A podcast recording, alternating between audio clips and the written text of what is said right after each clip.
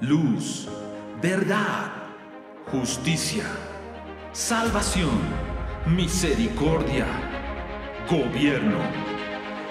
Porque el tiempo ha llegado. Proyecto Transformación. El reino de Dios está entre nosotros.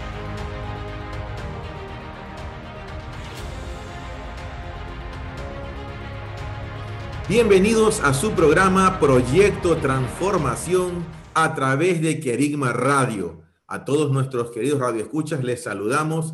Desde Ecuador somos el equipo de Transformación Ecuador. Les saluda su servidor Gustavo Luzardo y me acompaña mi esposa Daniela. Bienvenidos a este tiempo, amados hermanos. Un gusto compartir con ustedes.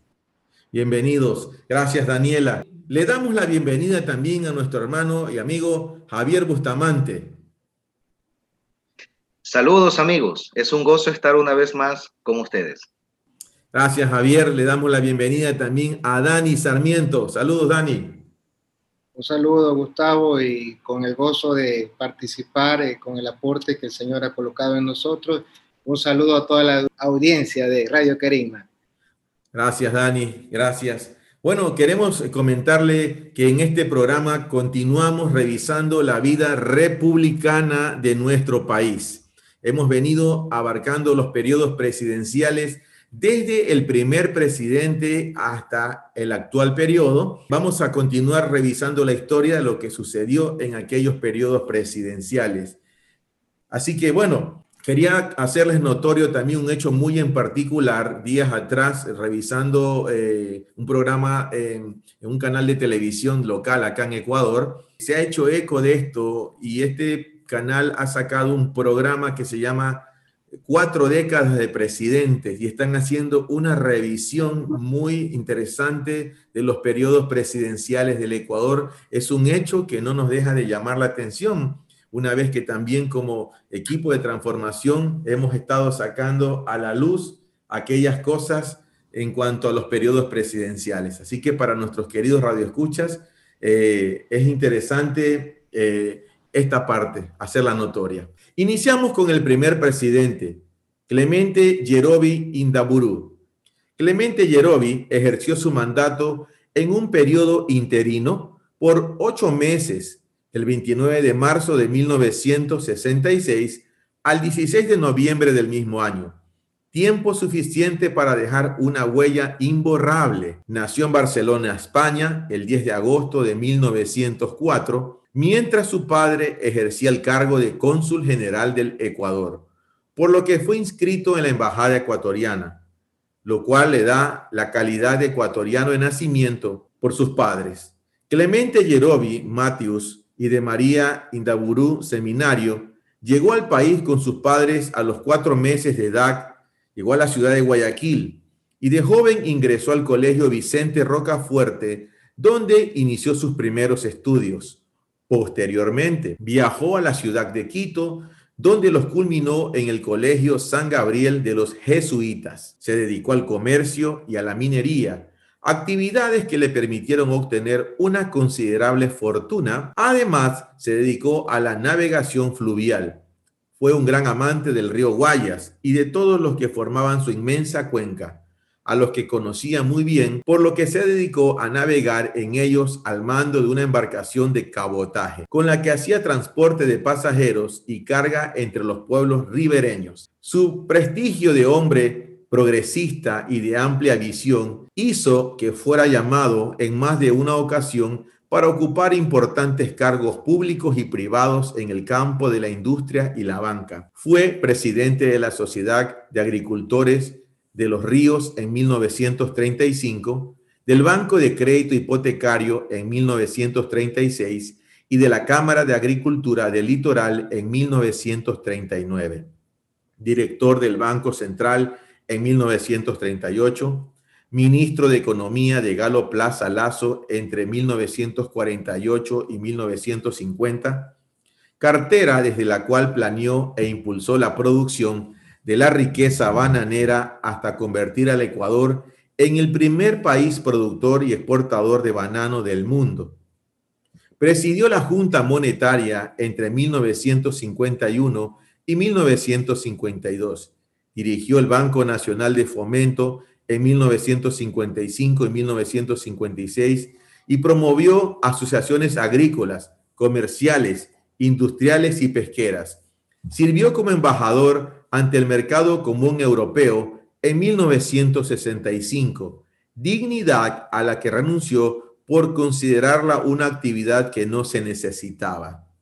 A principios de 1966, la Junta Militar de Gobierno que presidió Ramón Castro Gijón empezó a vivir sus últimos días, cuando en todos los rincones del Ecuador y especialmente en Guayaquil se alzaban voces de protesta en su contra por la caótica situación económica a la que había llevado al país. Se reunieron entonces en Quito los ciudadanos más prominentes, destacados militares y representantes de los partidos políticos, quienes luego de varios días de deliberaciones, el 29 de marzo acordaron llamar a Clemente Yorobi para que asumiera el poder y condujera al país hacia la constitucionalidad. Clemente Yerobi, al asumir la presidencia interina de la República, tuvo como objetivo encauzar al país hacia la reconquista de la democracia representativa. Fue presidente interino desde el 29 de marzo al 16 de noviembre de 1966. Después de un golpe militar, una vez instaurada la Asamblea Constituyente, renunció a su cargo y lo puso a disposición de los nuevos legisladores. No le fue posible leer su mensaje final a la nación, ya que el mismo día regresó a Guayaquil. Clemente Yerobi fue uno de los pocos hombres en la historia del Ecuador que se ha negado a la presidencia de la República a pesar de las muchas insistencias que se le hicieron. Murió en la ciudad de Guayaquil el 19 de julio de 1981. Continuamos con el doctor Otto Arosemena Gómez, periodo del 16 de noviembre de 1966 al 31 de agosto de 1968. Otto Arosemena Gómez fue hijo del señor Luis Alberto Arosemena Tola y de la señora Mercedes Gómez Santi Esteban. Nació el 19 de julio de 1925 en Guayaquil, donde iniciaría sus estudios primarios en la escuela Luis Felipe Borja. Sus estudios secundarios los realizó en el Colegio Machachi y se gradúa de bachiller en ciencias filosóficos sociales en el Colegio Vicente Rocafuerte. Posterior a ello realizó sus estudios universitarios en la Universidad de Quito obteniendo el título de doctor en jurisprudencia y abogado de los tribunales de justicia. Contrajo matrimonio con la portovejense Lucila Santos Trujillo en 1947. Previo a lograr el puesto de presidente de la República, ocupó los cargos de miembro del Tribunal Electoral del Guayas, presidente del Tribunal Electoral del Guayas, diputado por la provincia de Guayas, presidente de la Honorable Cámara de Diputados, senador por el Comercio del Litoral, vocal de la Junta Monetaria, presidente de la Junta Monetaria, vicepresidente de la Cámara del Senado, diputado a la Asamblea Constituyente por el presidente Jerobi Indaburu. Arosemena Gómez ascendió al cargo de la presidencia y lideró el país desde el 16 de noviembre de 1966 hasta el 31 de agosto de 1968. Su periodo duró dos años, es decir, no logró cumplir un mandato completo de cuatro años. Terminó su mandato constitucional el 31 de agosto del 1968, debido a que él mismo convocó a las elecciones presidenciales Posteriormente, sus adversarios políticos lo atacaron de forma dura, acusándolo sobre todo en lo relacionado con los asuntos petroleros del Ecuador, a lo que él respondió con la publicación de su libro Infamia y Verdad, en el que trata sobre política petrolera de su gobierno. Tras culminar su cargo de presidente, se dedicó a ser profesor de Historia y Geografía Política en colegios, De igual forma, fue catedrático de la Universidad Estatal y la Católica de Guayaquil. El último cargo que mantuvo hasta su muerte fue diputado en el Congreso o representante nacional. Murió el 20 de abril de 1984 en Guayaquil a sus 58 años de edad por un infarto agudo al miocardio. Continuamos al aire a través de la señal de Querigma Radio. Este es su programa Proyecto Transformación y somos el equipo de Transformación Ecuador a través de este programa. En la historia republicana del Ecuador hay un hecho en particular que no podemos pasar por alto. Así que en este momento haremos un paréntesis para hablar de lo que fue la dictadura militar y luego continuaremos con el siguiente periodo presidencial cuando se reinstaura la democracia. La dictadura militar, el periodo de gobierno de Otto Arosemena Gómez, termina en una serie de conflictos debido al inicio de una era petrolera. En 1968, él mismo convoca nuevas elecciones sin haber terminado su periodo gubernamental para las elecciones de 1968, terciaron cuatro candidatos. De ellos, tres eran expresidentes al amparo de la Constitución de 1967. Luego de una reñida disputa, triunfó José María Velasco Ibarra, personaje presidencial que ya hemos revisado en programas anteriores. Sin embargo, en este periodo, de 1968 a 1972, resaltan las siguientes acciones. La revocatoria de la entrega de cerca de un millón de hectáreas a la Texaco, expedición de la ley de hidrocarburos en 1971, creación de la Corporación de Yacimientos Petrolíferos Fiscales, inicio de la construcción del oleoducto Balao Esmeraldas e la iniciativa de la reforma a la ley agraria de 1964. Al cabo de dos años del gobierno de Velasco Ibarra, desconoció la constitución y asumió todos los poderes del Estado. El 22 de junio de 1970 se proclamó dictador a fin de cumplir el mandato que había dado al pueblo. A cinco meses de terminar este quinto mandato, fue despuesto por las Fuerzas Armadas. Velasco Ibarra fue derrocado por un golpe de Estado llamado el Carnavalazo el 16 de febrero de 1972 las Fuerzas Armadas ecuatorianas tomaron las riendas del poder, iniciando con esto un periodo de dictadura militar en Ecuador.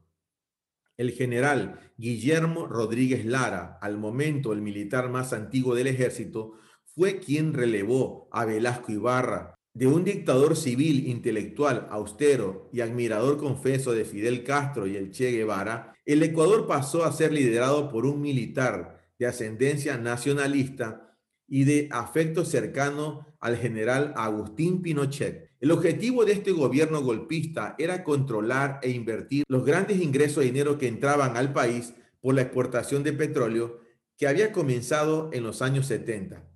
Uno de los pocos aciertos de este periodo fue retomar la constitución de 1945. Sin embargo, en estos años hubo una fuerte caída del precio del petróleo, ocasionando muchos problemas a este gobierno y llevándolo a un desgaste gubernamental.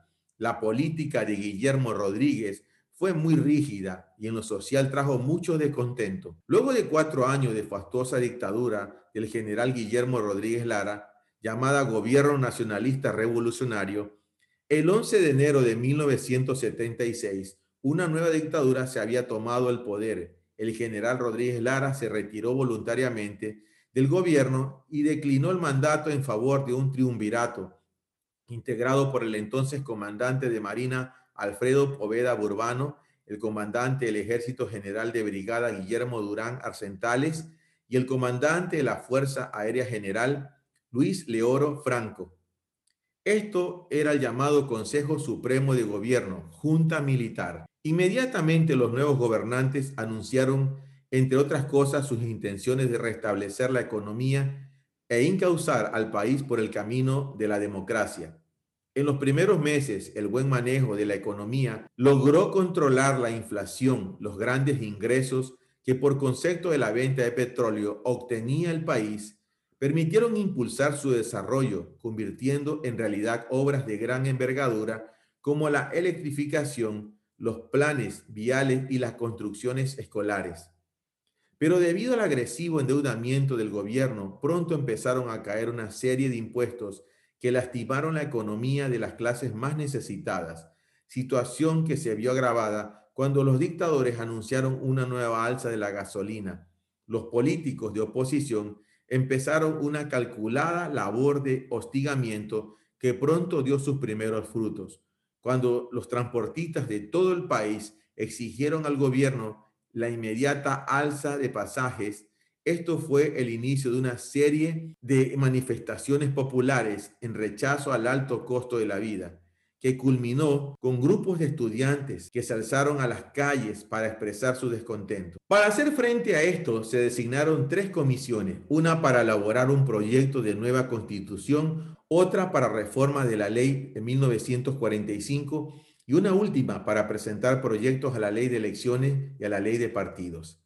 Se convocó entonces a un referéndum y la mayoría de los ciudadanos aprobó una nueva constitución en la que se dio el derecho al voto a los ciudadanos analfabetos. A partir de esto se consideró que ese referéndum y esa constitución condenaron al Ecuador a estar en manos de los menos capacitados. Un gravísimo conflicto laboral se inició a principios de octubre de 1977, cuando luego de aumentar el precio del quintal de azúcar no se reconoció el derecho de aumento salarial que los trabajadores del ingenio azucarero Astra tenían sobre el 20% de dicho incremento. Luego de varios intentos conciliadores y asesorados por los dirigentes de las principales centrales sindicales, los trabajadores de dicho ingenio anunciaron una huelga que se inició el 18 de octubre, cuando se tomaron las instalaciones del ingenio. Esa misma noche, y cumpliendo órdenes superiores, fuerzas policiales entraron a sangre y fuego para proceder al desalojo de los huelguistas, que en gran número fueron asesinados mientras se mantenían en sus puestos de trabajo convencidos que defenderían lo que consideraban sus derechos. A principios de 1978, con el propósito de que el país retome al régimen de derecho, la dictadura convocó a un proceso electoral para elegir presidente de la República y demás autoridades nacionales y cesacionales. Se presentaron las candidaturas presidenciales del arquitecto Sito Durán Ballén, Partido Social Cristiano, del abogado Jaime Roldós Aguilera, Concentración de Fuerzas Populares, del economista Aldón Calderón Muñoz, Frente Radical Alfarista, del doctor Raúl Clemente Huerta, Insigne Liberal, del doctor Rodrigo Borja Ceballos, Izquierda Democrática, y del abogado René Meuge, Frente Amplio de Izquierda. Uno de los más constantes y valientes detractores del gobierno fue el economista Aldón Calderón Muñoz, quien en la noche del 29 de noviembre fue salvajemente atacado en la ciudad de Guayaquil por sicarios que luego se comprobó obedecían a orden del ministro de gobierno, general Bolívar Jarrín Cagüeñas, Víctima de las heridas recibidas, el economista Calderón murió el 9 de diciembre de ese mismo año. En la primera vuelta electoral realizada el 16 de julio de 1978, resultaron triunfadores el arquitecto Sicto Durán Ballén y el abogado Jaime Roldós Aguilera. La segunda vuelta se realizó el 29 de abril de 1979, resultando triunfador el binomio formado por el abogado Jaime Roldós Aguilera y el doctor Osvaldo Hurtado Larrea. Así luego de siete años y medio de agitado gobierno dictatorial, el país volvió al régimen constitucional el 10 de agosto de 1979. Ya por esa época el Ecuador había entrado de lleno en el mercado mundial por el extraordinario y cada vez más creciente monto de los ingresos producidos por las exportaciones petroleras.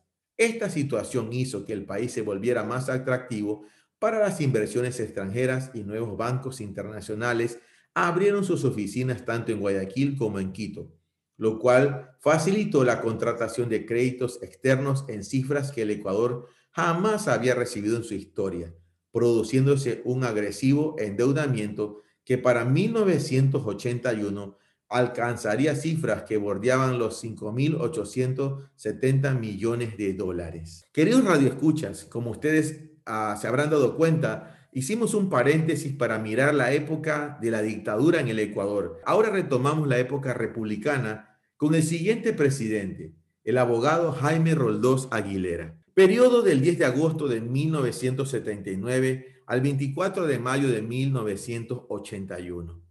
Jaime Roldós Aguilera nació en Guayaquil el 5 de noviembre de 1940. Su familia de origen catalán, enraizada en Vilassar del Mar, Cataluña, su abuelo Jaume Roldós Valeta arribó al puerto de Guayaquil en el año 1875 y se estableció definitivamente en Ecuador. Su educación secundaria cursó en el Colegio Nacional Vicente Rocafuerte, Luego siguió la carrera de jurisprudencia y ciencias sociales en la Universidad de Guayaquil. Fue electo presidente de la Federación de Estudiantes Universitarios, FEWE. Todos los años de estudios fue considerado su nombre para el premio La Filantropía. Sus primeros discursos no fueron políticos, sino de reinados. El timbre de voz lo llevó a recorrer colegios femeninos y a participar en galas de belleza al mando de la Federación de Estudiantes Secundarios FESE. Allí fortaleció su participación en mítines y desarrolló el carisma que luego necesitaría. En 1962 contrajo matrimonio con la abogada y feminista ecuatoriana de origen libanés Marta Bucarán Ortiz.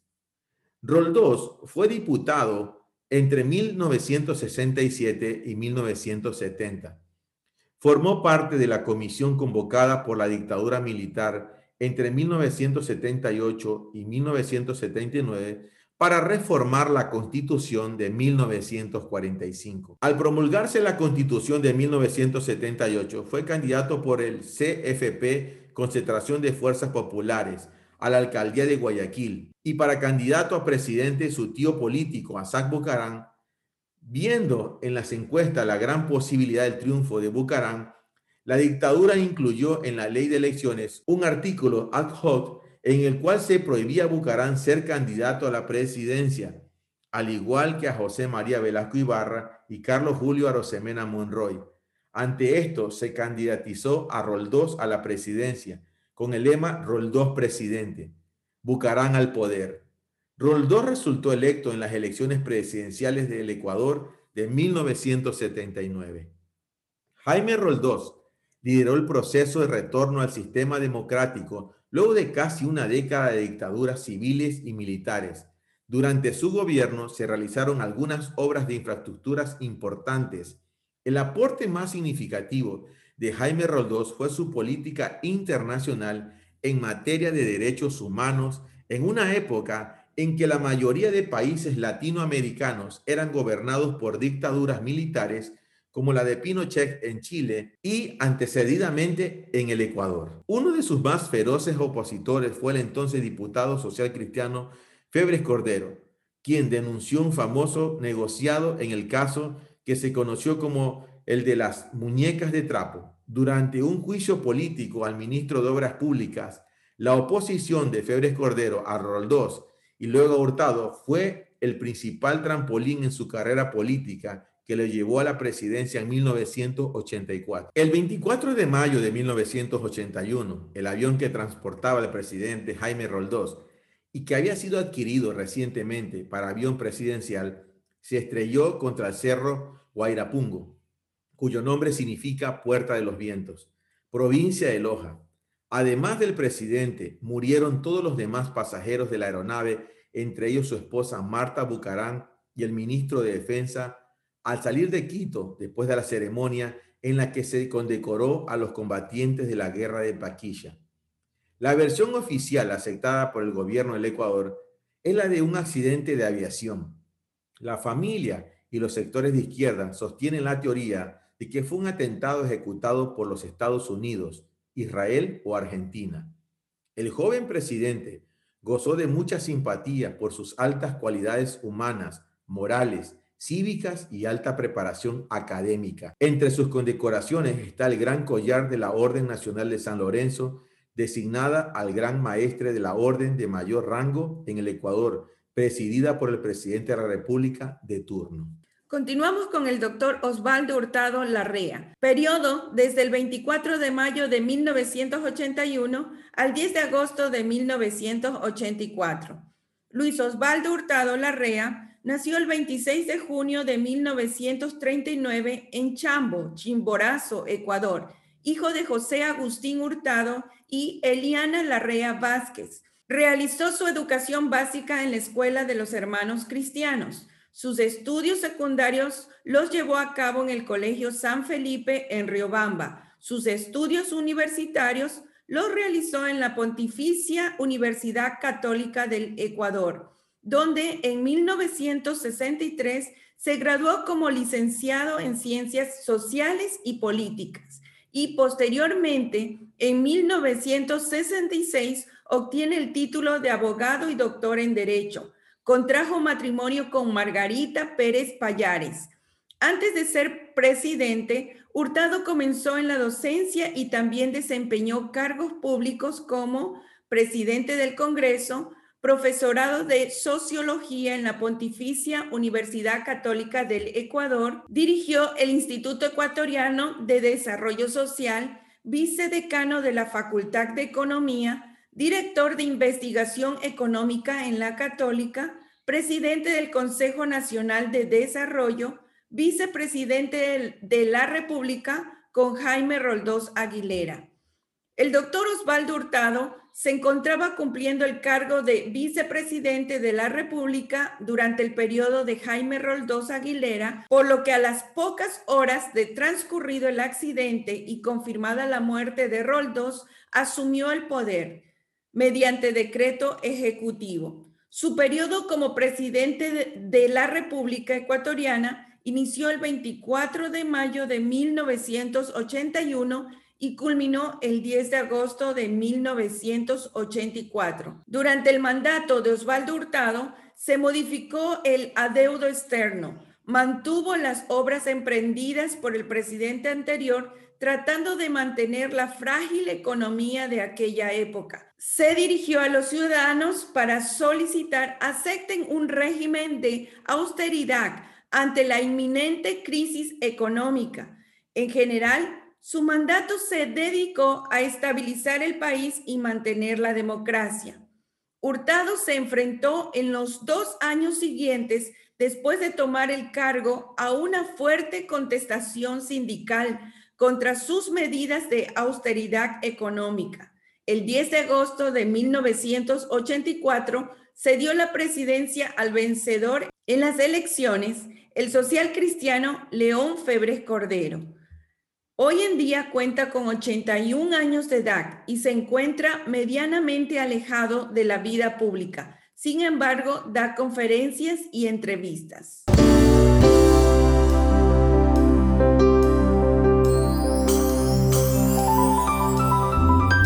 Querigma Radio. Querigma Radio. Desarrollando temas esenciales para una vida cristiana normal. Seguimos al aire a través de la programación de Querigma Radio y continuamos con el siguiente presidente. Ingeniero León Febres Cordero.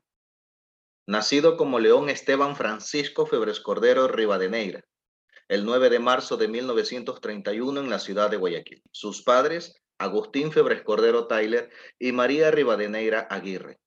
Tuvo seis hermanos, Nicolás, Agustín, Mercedes, Delia, María Auxiliadora y Leonor. León Febres Cordero se casó con María Eugenia Cordobés Pontón en la ciudad de Guayaquil. De su unión nacieron cuatro hijas. Su matrimonio con María Eugenia se terminó en el año de 1988, después de haber estado casado 34 años. Se divorciaron al poco tiempo de terminar su mandato presidencial y ese mismo año contrae nuevas nupcias con Cruz María Mazú, la cual fue su esposa hasta el momento de su muerte. Sus estudios se iniciaron en el Colegio Salesiano Cristóbal Colón y cuando tenía 16 años de edad fue a Estados Unidos para hacer la secundaria en la Academia Militar Charlotte, en Pensilvania. Realizó estudios universitarios en el Instituto de Tecnología Steven en New Jersey, en donde se graduó de ingeniero mecánico en el año de 1953. En la política incursionó en el año de 1966 cuando fue diputado funcional por la industria de la costa de la Asamblea Constituyente. Para 1978 se une a las filas del Partido Social Cristiano y es elegido diputado para 1979 a 1983. León Febres Cordero asumió su cargo como presidente de la República para el periodo de 1984 a 1988. El 10 de agosto de 1984, su compañero de fórmula fue Blasco Peñarrera Padilla, y durante su campaña su eslogan fue pan, techo y empleo.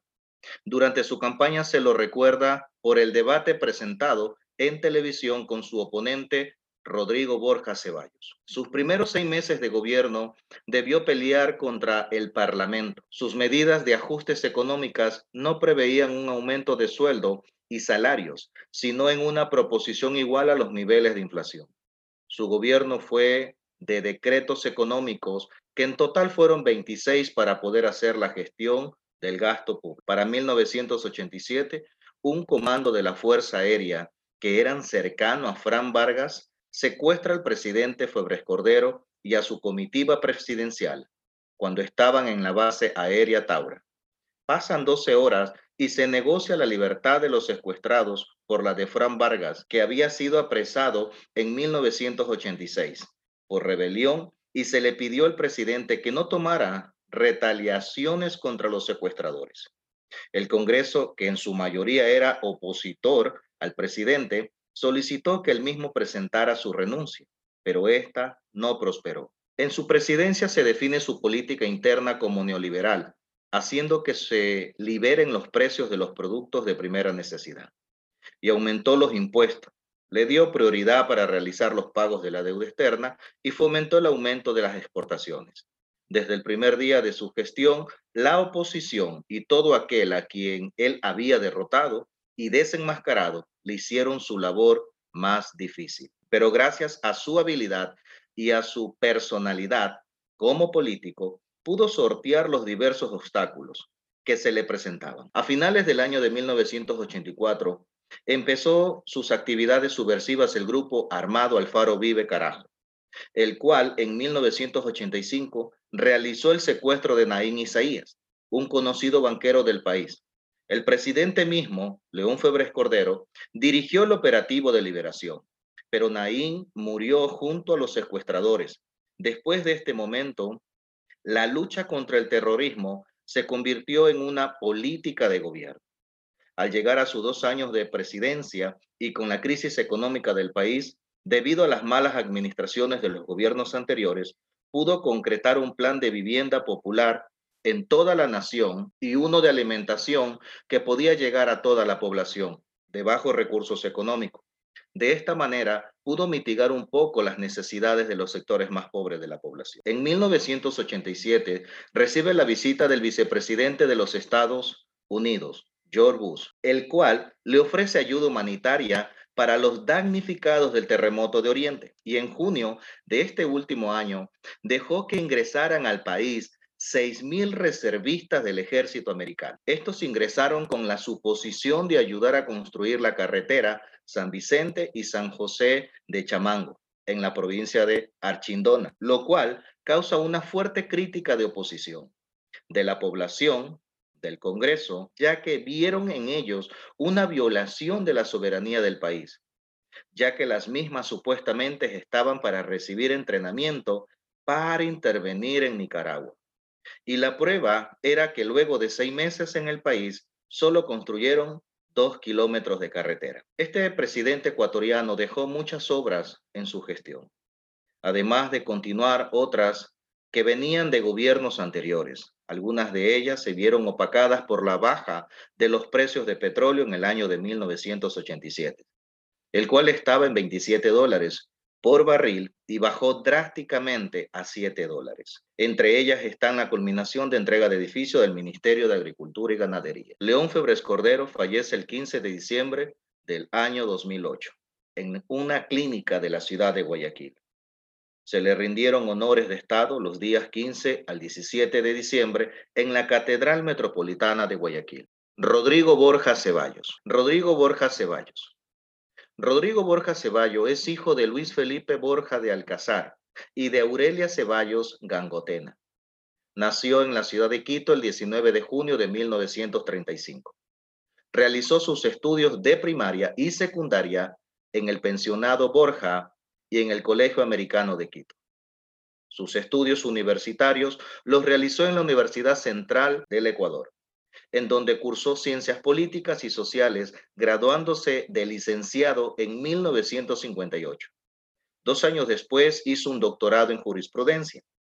Siendo estudiante, llegó a ser el presidente de la Asociación de Derechos de la Universidad Central del Ecuador y a la vez hizo actividades de periodista en la radio HCJ. Siendo estudiante, llegó a ser el presidente de la Asociación de Derechos de la Universidad Central del Ecuador y a la vez hizo actividades de periodista en la radio HCJB, La Voz de los Andes, y en el diario El Comercio de Quito. Con cada una de estas actividades ganó dinero para pagar sus estudios. En su sangre corre el linaje de Juan de Borja o Borgia, segundo duque de Gandia, hijo del Papa Alejandro VI y de María Enríquez de Luna. Contrajo nupcias el 16 de diciembre de 1966 en su ciudad natal con Carmen Calisto Ponce. A los 27 años fue elegido para ser diputado en el Congreso Nacional por la provincia de Prichincha. Corría el año de 1962. Su partido liberal el presidente de entonces Carlos Julio Rosemena Monroy. En 1963 hubo un golpe de Estado militar, haciendo que las funciones de legislador en el Congreso se suspendieran. Dos años después, en compañía de un grupo de amigos, crea el Partido Izquierda Democrática, siendo él su principal ideólogo y dirigente. Su primera incursión en las elecciones presidenciales de su país fue en el año de 1979. Apenas había formado su partido político. No llegaron a una segunda vuelta, así que se postula como diputado. Posteriormente se inscribe para las elecciones del año de 1984 contra León Febres Cordero. Se lanza con su partido Izquierda Democrática, Pueblo Cambio y Democracia. Pierde por un margen mínimo en donde se presenta en un candente debate televisivo con León Febres Cordero en el año de 1988 se lanza nuevamente a la carrera presidencial en contra de Abdalá Bucarán, venciéndolo en las dos vueltas con mucha facilidad. Su gobierno buscó la restitución de los valores de la democracia y los liberales. Trabajó de manera diplomática, logró poner fin al autoritarismo, respetando las funciones de los otros poderes del Estado, evitando enfrentamiento entre ellos. También le dio valores y respeto a las normas de los derechos humanos logró eliminar el Servicio de Investigación Criminal, SIC, que había sido denunciado como un centro de torturas, y en su lugar conformó la Oficina de Investigaciones de Delito, con el cual se combatirían todas las actividades antisociales y se garantizaría la seguridad del pueblo ecuatoriano. Tenía que combatir la inflación y afrontar la deuda externa del país, que estaba por encima de los 11 millones de dólares. En un principio tuvo dificultades para poder controlar la policía, por lo que aún se veían casos de personas desaparecidas en el país. Su gobierno, a pesar de todo, mantuvo la estabilidad política, al principio por tener una mayoría parlamentaria, la cual le ayudó a tener una ejecución de planes de gobierno sin ningún tipo de dificultades en los dos primeros años de su gobierno. Pero los desmesurados gastos públicos, la nacionalización de la industria petrolera y el darle amnistía al grupo Alfaro Vive le valieron muchas protestas en todo el país y para el año 1990 perdió la mayoría en el Congreso Nacional y la, estabilidad que tenía en el país. Su gobierno llegó a su fin en medio de una intensa crisis de tipo económico. Planificó el Plan Nacional de Rehabilitación Social, el cual iba dirigido a la creación de una infraestructura que ayudara a los presos a mejorar no solamente sus condiciones físicas, sino también las psicológicas y la insalubridad en las instalaciones. Hizo una inversión de más de 2 mil millones de sucres para construir centros de rehabilitación. Rodrigo Borja abogaba por una integración de tipo político y económico en el continente y sobre todo en la región, siendo el signatario del Pacto Andino de 1992. Hoy día se llama Comunidad Andina de Naciones. Le dio el respaldo al Grupo de los Ocho que se había formado en el año de 1986 por los pauses que formaban parte del grupo Cantadora y de los grupos de apoyo. Estos tenían por misión promover la paz y el desarrollo económico de Centroamérica, el cual se convirtió en un mecanismo para dialogar y hacer concentración política. En 1990, Ecuador pasó a ser parte del grupo de los ocho, después llamado el Grupo del Río. Estás en sintonía de Querigma Radio. Extendiendo el mensaje del reino de Dios a todas las naciones de la tierra. Seguimos al aire a través de la señal de Querigma Radio. Continuamos revisando la era republicana de nuestro país. Continuamos. Arquitecto Sixto Durán Ballén Cordobés. Fue presidente de la República del Ecuador entre 1992 y 1996. Nació el 14 de julio de 1921 en Boston, Massachusetts, Estados Unidos. Sus padres fueron Sixto Durán Ballén Romero y de Eugenia Cordobés Caicedo. Fue inscrito en el Consulado de Ecuador en Estados Unidos. Estudió su primaria en el Colegio San José La Salle en Guayaquil y la secundaria la realizó en la ciudad de Quito en el Colegio San Gabriel. Realizó estudios universitarios de arquitectura en el Instituto Tecnológico Stevens de Hoboken. Posteriormente, en la Universidad de Columbia, en donde obtuvo su título de arquitecto en el año de 1945 y luego en 1947 realizó su validación correspondiente en la Universidad de Guayaquil. Para el año de 1951 llegó a ser nombrado el director de la Escuela de Arquitectura de la Universidad Central en Quito, en donde laboró hasta 1956. El 3 de noviembre de 1945 contrajo nupcias con Josefina Villalobos Páramo, de cuya unión nacieron ocho hijos, Jorge, Alicia, Susana, Isabel, Cristina, Josefina, Sisto y Alfredo. Cuando Galo Plaza Lazo era presidente, se le dio por encargo el proyecto de reconstruir la ciudad de Ambato, la cual había sufrido un terremoto el 5 de agosto de 1949. Al lado de Camilo Ponce Enríquez, fundó el Partido Social Cristiano y a la vez fue el ministro de Obras Públicas del gobierno de Camilo Ponce. En los años 60 se fue a trabajar a Washington, D.C. en el Banco Interamericano de Desarrollo. Para 1970 a 1978 fue el alcalde de la ciudad de Quito y comenzó a ganar popularidad dentro de su partido y en la población por las múltiples obras públicas que hizo mientras fue ministro, las cuales incluían la construcción de túneles en el centro histórico de la ciudad de Quito. Con la dictadura de Guillermo Rodríguez Lara, fue ratificado en su cargo ya que había realizado una buena gestión en el mismo trabajo hasta 1978, cuando hace incursión en su primera contienda electoral para las elecciones presidenciales de 1979 con el partido Frente Nacional Constitucionalista y una alianza con el Partido Social Cristiano, pero pierde las elecciones entre Jaime Rodó Aguilera. En 1984 es electo diputado y posteriormente lo nombran presidente de la Junta Nacional de la Vivienda en la presidencia de León Febres Cordero. Para 1988 se lanza nuevamente como candidato presidencial para ser el sucesor de Febres Cordero, pero queda en un tercer puesto. Pero en 1991, esperando que el Partido Social Cristiano lo nombre como candidato, este elige a Jaime Nebot, por lo que se sale de las filas del partido debido a diferencias en, las lianas del mando.